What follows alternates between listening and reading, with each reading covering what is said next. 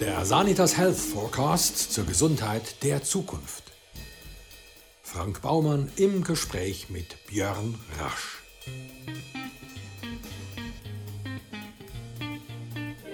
Professor Björn Rasch leitet die Abteilung Kognitive Biopsychologie und Methoden an der Université de Fribourg in der Schweiz. In seinen Studien untersucht er vor allem den Einfluss von Schlaf auf Gedächtnisprozesse. Der 45-jährige Psychologe forscht seit 2003 rund um die Frage, wie sich der Schlaf verbessern lässt.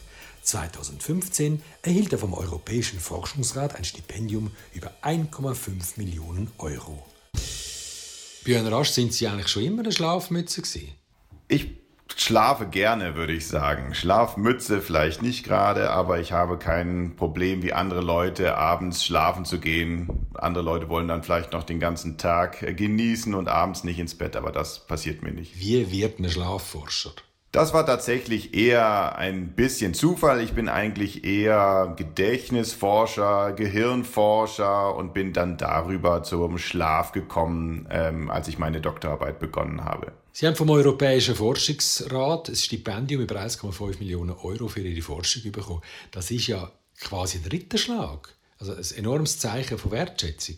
Ja, das hat mich auch wirklich sehr gefreut. Also ich muss sagen, in Fribourg habe ich wirklich tolle Möglichkeiten. Also da habe ich ein schönes Schlaflabor, da können vier Leute gleichzeitig nachts schlafen, also verschiedene Räume gleichzeitig nachts schlafen. Ähm, und das ist ungewöhnlich, weil in der Psychologie gibt es normalerweise kein oder wenig Schlaflabore. Das ist ja eigentlich ein medizinisches Thema. Also, Sie erforschen den Schlaf, das Schlafverhalten. Wie machen Sie das genau? Ja, bei uns kommen tatsächlich die Leute in unser Labor. Sie kriegen Elektroden auf den Kopf geklebt, auch ins Gesicht. Es mag jetzt nicht so gemütlich klingen, aber die Leute kommen immer einmal zu so einer sogenannten Eingewöhnungsnacht. Da probieren sie das alle mal aus. Und wenn sie dann wirklich nicht schlafen konnten, dann sagen sie uns Bescheid und dann geht's nicht weiter. Aber das passiert eigentlich nie. Und dann, wenn sie halt einigermaßen schlafen konnten, dann machen sie in weiteren Versuchen mit. Und meistens funktioniert das so, dass sie dann irgendwas am Abend machen und dann messen wir, wie sich das auf den Schlaf auswirkt. Könnte ich auch mal meine Frau vorbeischicken? Äh, bald schon, ja, weil meistens machen wir bisher eigentlich Versuche an jüngeren Personen, also so 18 bis 35 Jahren. Meine Frau ist im Fall 40 Jahre jünger wie ich. Oh, ja, gut, dann könnte sie natürlich sofort kommen, wenn sie über 18 ist. Nein, ich kann natürlich nur wissen, ob sie auch externe Menschen behandelt oder kann man das überhaupt sagen? Sie behandeln ja gar nicht, Sie, Sie forschen ja eigentlich nur. Genau, und das ist, denke ich, ein wichtiger Unterschied. Wir machen tatsächlich Grundlagenforschung, dass zu uns kommen eben keine Patienten äh, mit Schlafstörungen, die gehen eben in ein medizinisches Schlaflabor oder in ein, eine Schlafklinik und wir machen tatsächlich, wir wollen tatsächlich verstehen, äh, wie unsere Psyche, unsere Gedanken, unsere Vorstellungen, wie die auf den Schlaf wirken und das machen wir tatsächlich an gesunden Schläfern, wenn man so will.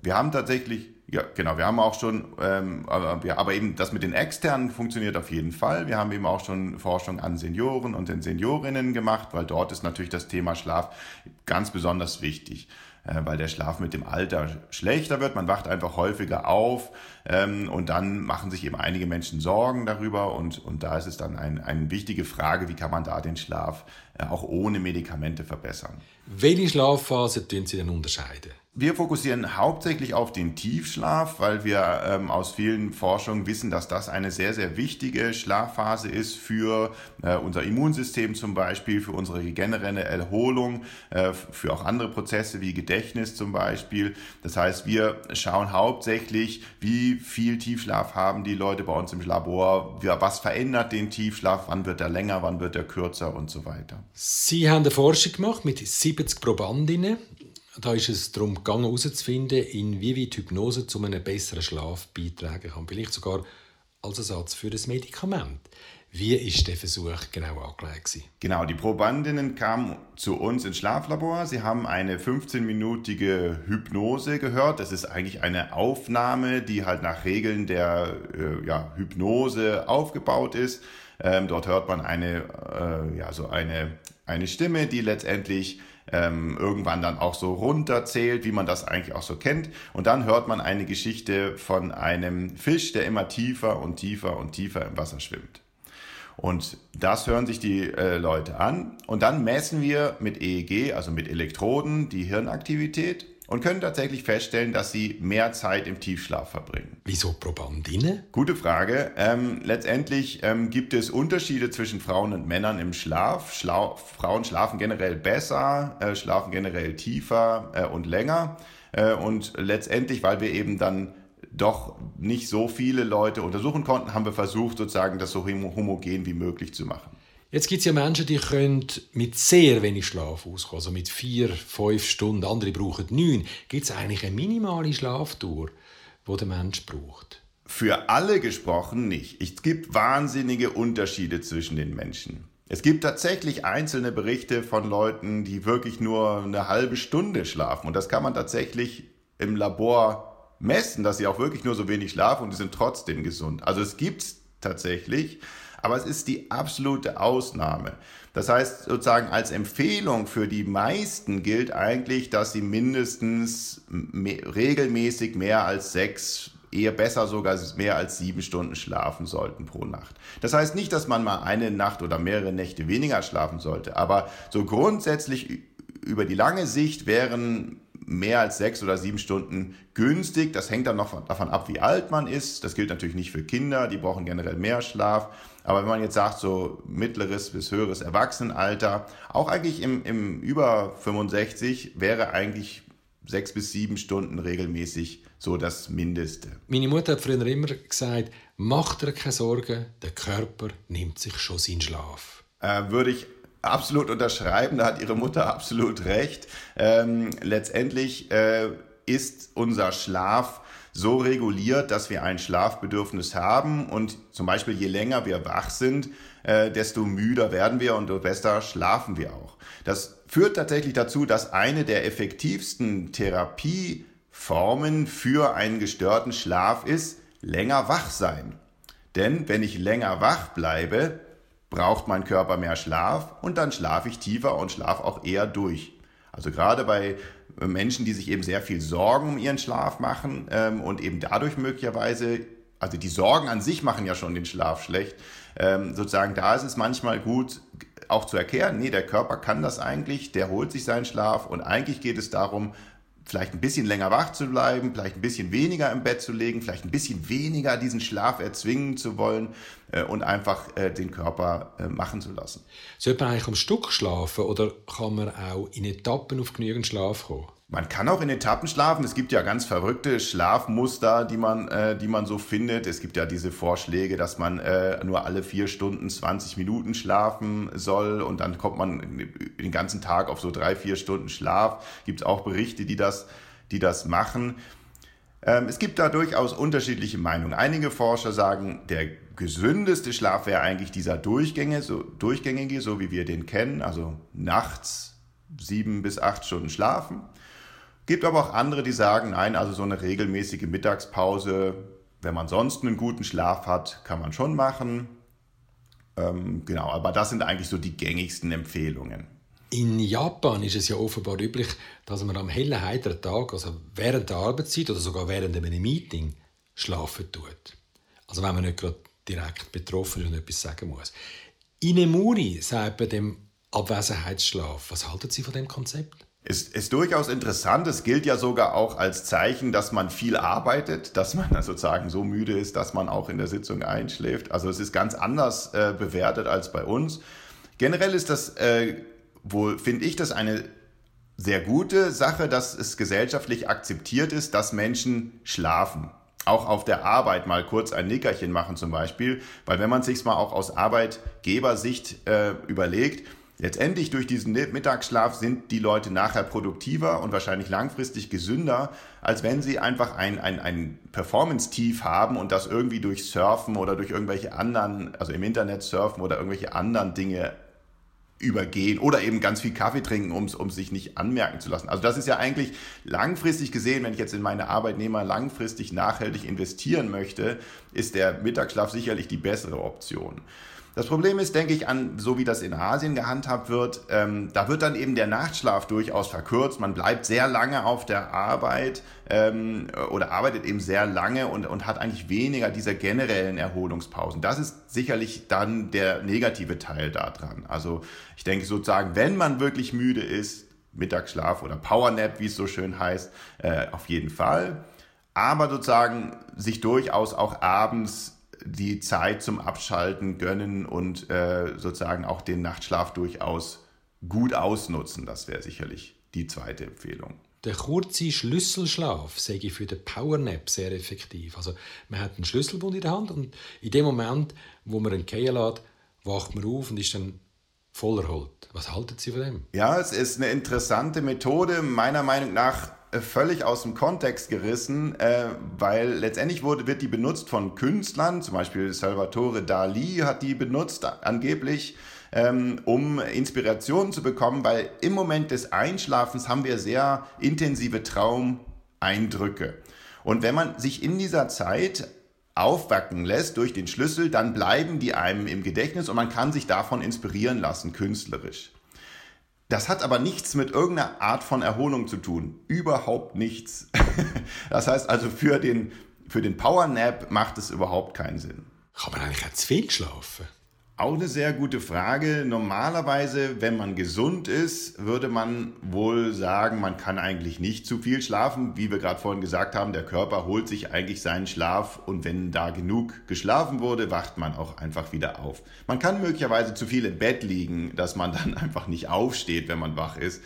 Ähm, aber so richtig zu viel schlafen ist, ist nicht so richtig möglich.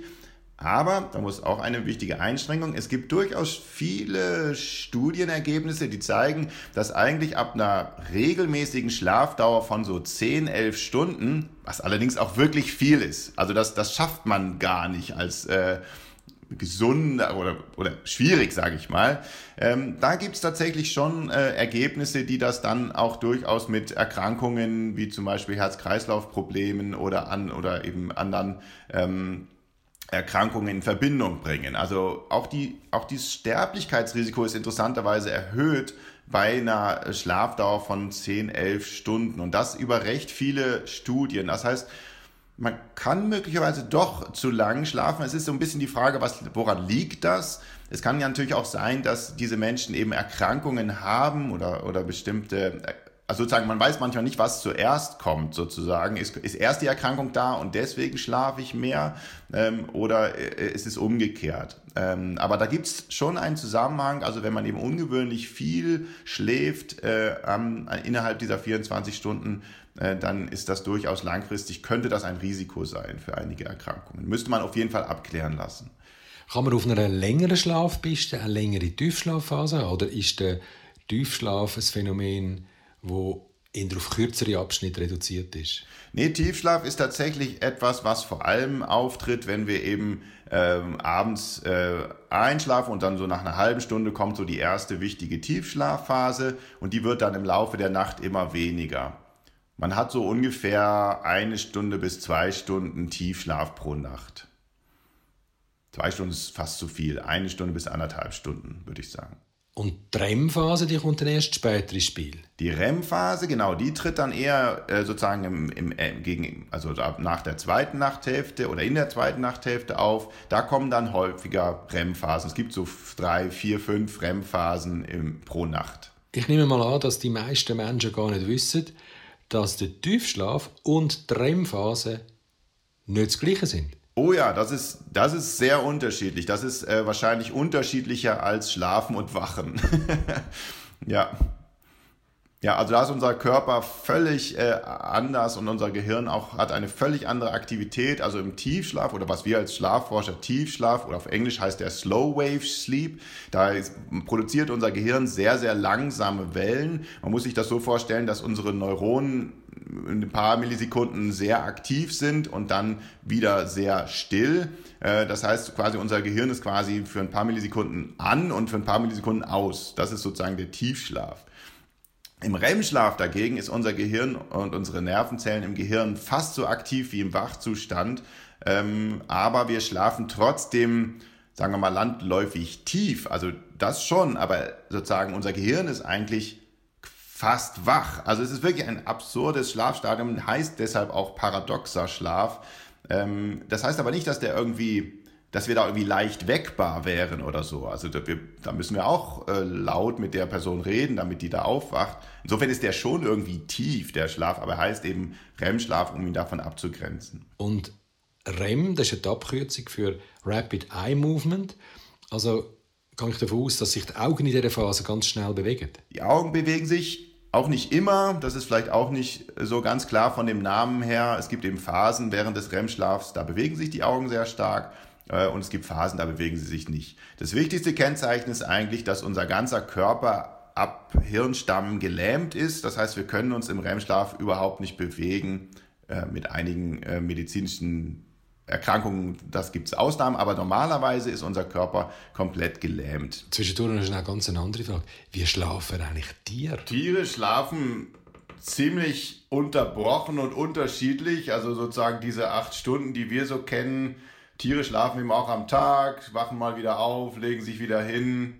Ähm, also haben schon quasi die Nacht oder haben schon so Zeiten, wo sie mehr schlafen und weniger schlafen, aber es ist wesentlich stärker verteilt. Also eben Hunde dösen halt am Tag einfach auch mal in ihrem Körbchen und schlafen mittags schön und ja.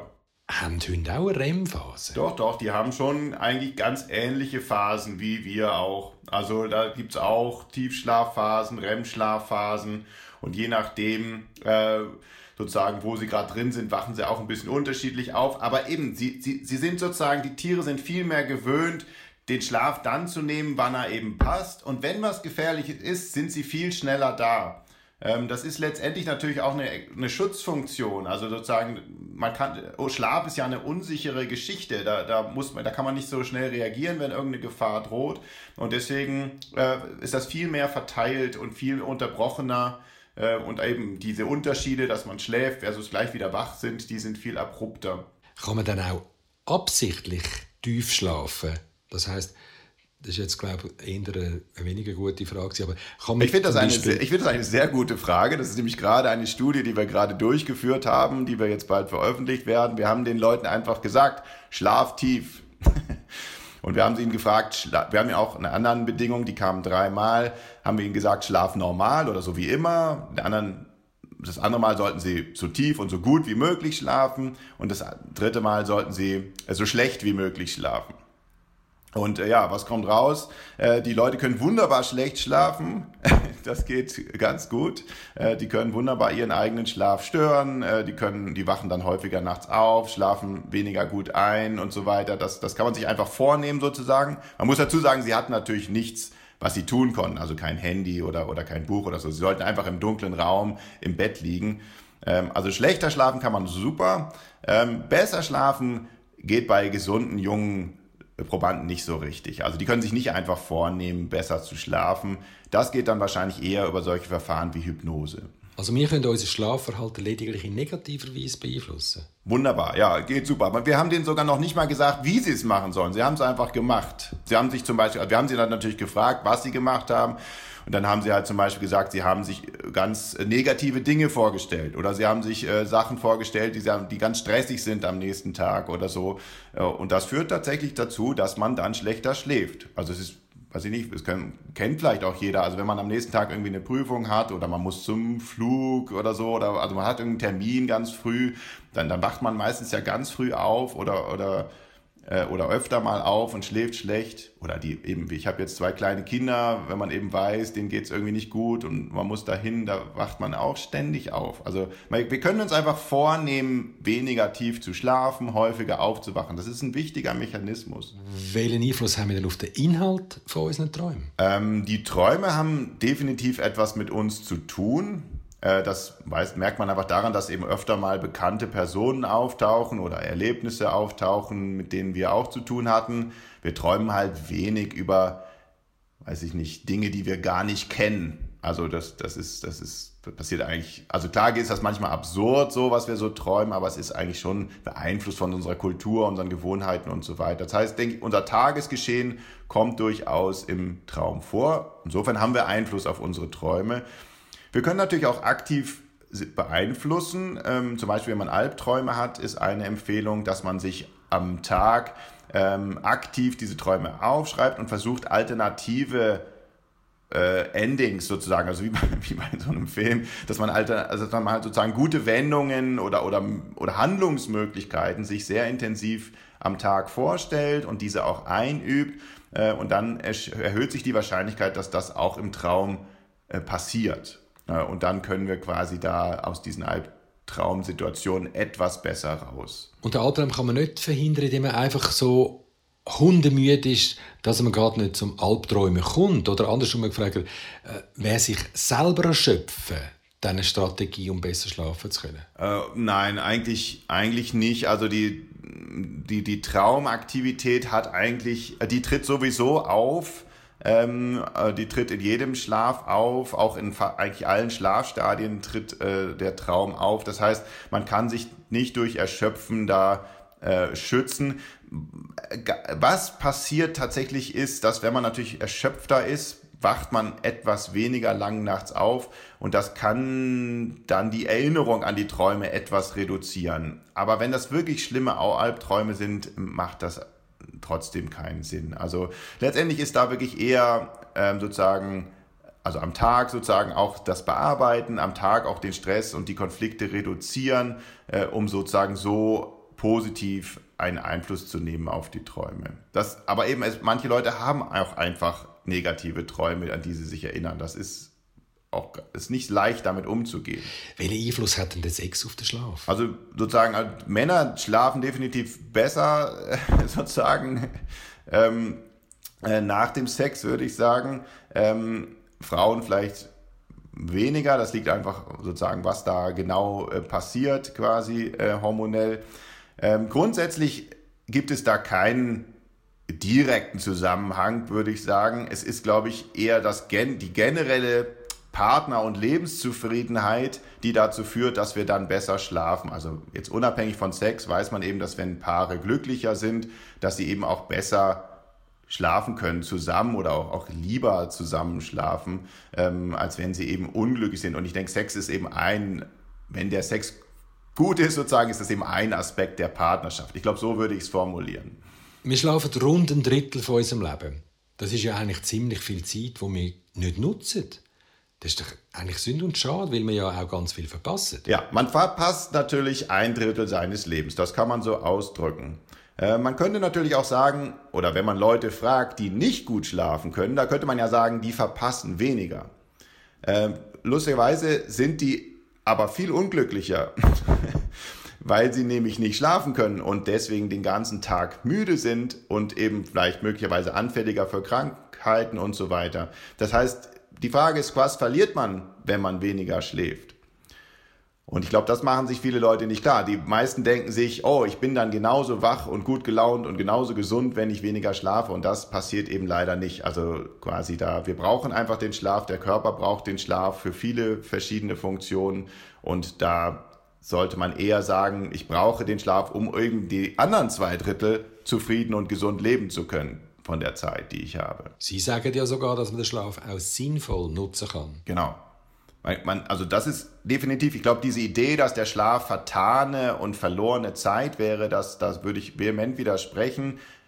Gerade was äh, mein Forschungsgebiet ist, geht es eben auch um Lernen, um Gedächtnis. Das heißt, hier wissen wir, dass wenn wir etwas lernen, etwas Neues ähm, lernen, dass der Schlaf uns auch hilft, dieses abzuspeichern, zu stabilisieren, zu festigen, auch möglicherweise zu verfeinern. Das heißt auch also nicht nur auch für Studierende oder Studenten, die, die quasi einfach ihren Prüfungsstoff lernen müssen, die sollten einfach auch durchaus Zeit für ihren Schlaf einplanen, damit sich das eben festigen kann, äh, was sie dort lernen. Aber auch Sportler oder Musiker, die eben neue Bewegungen lernen, auch dort hilft der Schlaf, diese Bewegungen zu verfeinern. Wie kann man denn eigentlich den Prozess von der Gedächtnisbildung im Schlaf beeinflussen? Äh, was wir tatsächlich äh, versuchen, ist, dass wir äh, nachts den Prozess beeinflussen, indem wir sogenannte Erinnerungsreize abspielen. Die Grundidee, warum der Schlaf gut ist, ist nämlich, dass wir nachts oder unser Gehirn wiederholt äh, das neu gelernte nachts.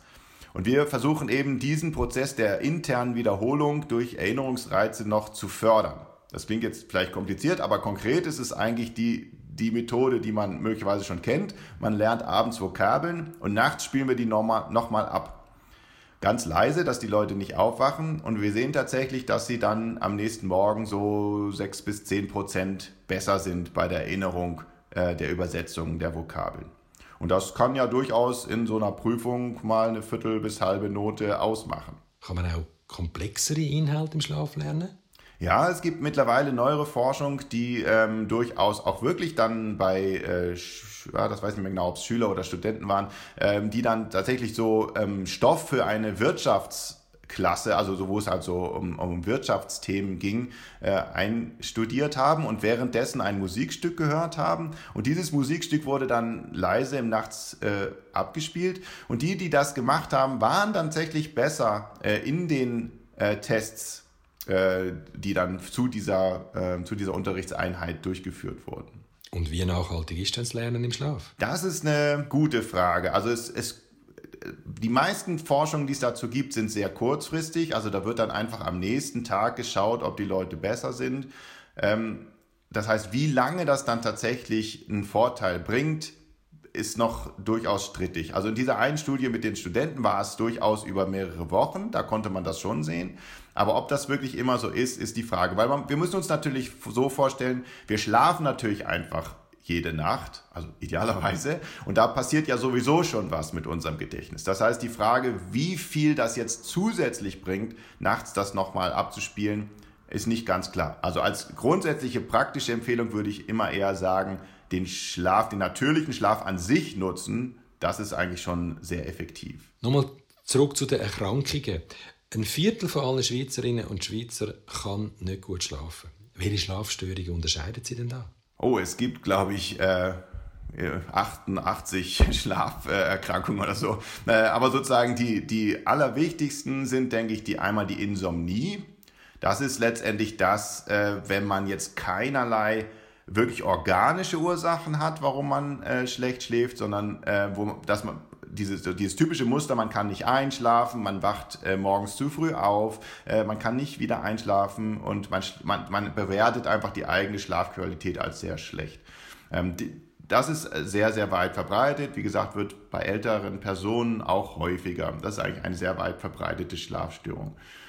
Und ich denke, das zweite Wichtige äh, ist die, die äh, Atemstörung im Schlaf, also die Schlafapnoe, äh, wo es eben zu Atemstillständen während des Schlafs kommt. Das ist ein, tatsächlich das häufigste ist da eine organische Ursache, dass eben das Muskelgewebe im Halsbereich ähm, erschlafft ist. Na, also es wird, ist sowieso schlaff im Schlaf, aber möglicherweise durch gewisse Tendenz zur Fettleibigkeit oder durch die Anatomie des Halses sozusagen drückt dann dieses Muskelgewebe die Luftröhre zu.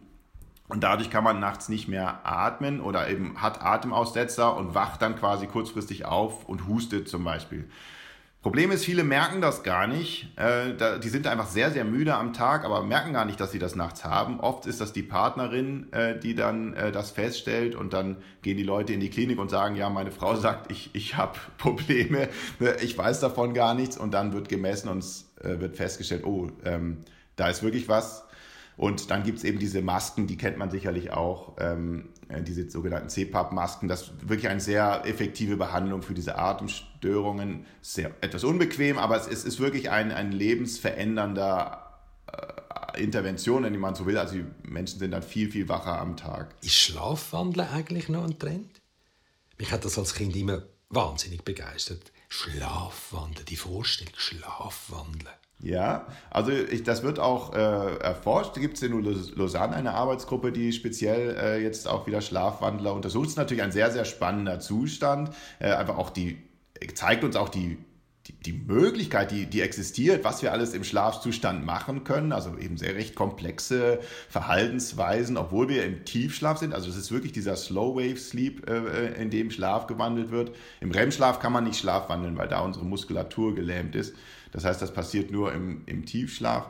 Und eben, die Leute laufen ja irgendwo lang oder die erzählen viel oder die, die weiß ich, bewegen da Pfannen und Töpfe und tun so, als würden sie kochen oder so. Also es ist ja wirklich verrückt, was da alles möglich ist. Ist aber generell kein, kein problematischer Zustand. Also es sei denn, sie verletzen sich physisch. Aber sozusagen äh, Kinder machen das ja häufiger. Meistens geht es dann mit der Pubertät, äh, wird es sehr viel weniger. Aber es ist grundsätzlich eigentlich nicht problematisch, solange die äh, sich nicht irgendwo anstoßen oder eben runterfallen oder so. Das Schlafen, der Schlaf, ist der nicht einfach irgendwann eines Tages erforscht?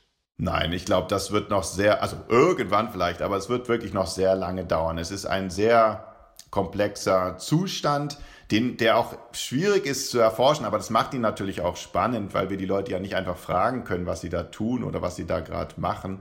Ähm, und ich denke, da ist es wirklich spannend, weil es auch so interdisziplinär ist, dass man eben wirklich einerseits vom Menschen her, andererseits äh, vom, vom, vom, von Tiermodellen her, andererseits aber auch sogar auf zellulärer Ebene, dass man da verstehen möchte, wie so ein Schlafzustand zustande kommt und, und letztendlich auch, warum er da eigentlich da ist.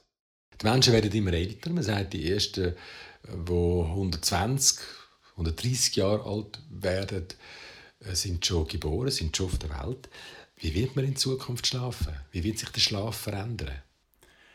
Also ich denke, die, der Schlaf wird, wird vom Thema her noch wichtiger werden, weil ich denke halt dieses gute Schlafen im hohen Alter, da, das, das ist eigentlich eine Frage, die noch viel zu wenig ähm, betrachtet ist. Man weiß eben, dass der Schlaf im Alter schlechter wird, aber weil wir eben immer älter werden, wird das Thema immer relevanter. Wie, wie schläft man eigentlich gut im Alter? Was ist auch überhaupt guter Schlaf? Wie kann man überhaupt noch schlafen im hohen Alter? Und wie kann man diese Funktion optimal nutzen, um eben gesund und fit zu bleiben? Man sagt ja, der Schlaf ist der kleine Bruder vom Tod. Wie muss man sich denn jetzt den Übergang vom Schlaf in Tod vorstellen? Das ist natürlich schon die Frage. Also das, das Bewusstsein wird stark reduziert, wir, wir erinnern uns nicht mehr, wir haben kein Selbstbewusstsein mehr und das erinnert natürlich ein bisschen an diesen Todeszustand. Und ich denke, der Übergang ist dadurch eigentlich, glaube ich, einer der angenehmsten, würde ich mal sagen, wenn man eben friedlich einschläft, weil man dann eben sozusagen erstmal in diesen normalen Schlafzustand kommt, sowieso Bewusstsein verliert und dann eben entschläft, gibt es ja sogar auch den Ausdruck. Ähm, und ich denke, diese, also wenn ich mir was wünschen würde, wäre das wahrscheinlich auch so ein Ende, muss man mal ehrlich sagen. Ähm, ähm, aber letztendlich, rein biologisch haben die beiden Zustände nicht viel miteinander zu tun, aber eben jetzt quasi von, der, von unserer Selbstwahrnehmung natürlich schon. Welchen Einfluss haben denn eigentlich die vielen elektronischen Geräte, die wir den ganzen Tag nutzen auf unseren Schlaf? Den Tag über haben wir es ja dauernd am Ohr und zur Nacht kommen sie bestenfalls in ein Handybett auf dem Nachttisch. Genau. Es gibt natürlich einen wirklich sehr problematischen Trend und das ist quasi diese Idee, dass ich auch nachts auf irgendwelche Anfragen sofort antworten muss. Und das ist aus Sicht der Schlafforschung natürlich ein absolutes Unding. Also dadurch stört man, das ist eigentlich die, der beste Weg, seinen Schlaf zu stören. Wenn ich, das ist nämlich genau die Idee, ich muss da was machen, aber das ist ja genau im Schlaf muss ich eben nichts machen und es geht genau darum, abzuschalten, nicht erreichbar zu sein. Diese Ideen fördern eigentlich unseren Schlaf. Und wenn ich da die ganze Zeit mein, mein Gehirn drauf programmiere, dass gleich, wenn mein Handy piepst, äh, dass ich dann was tun muss und aufwache, da, da bin ich quasi wie auf Bereitschaftsdienst. Also wie als würde ich bei der Feuerwehr arbeiten oder im Krankenhaus und äh, sobald welch klingelt, muss ich da irgendwie den Notfall retten. Und das ist tatsächlich, das weiß man schon lange, das stört den Schlaf extrem. Der Schlafforscher Professor Björn Rasch.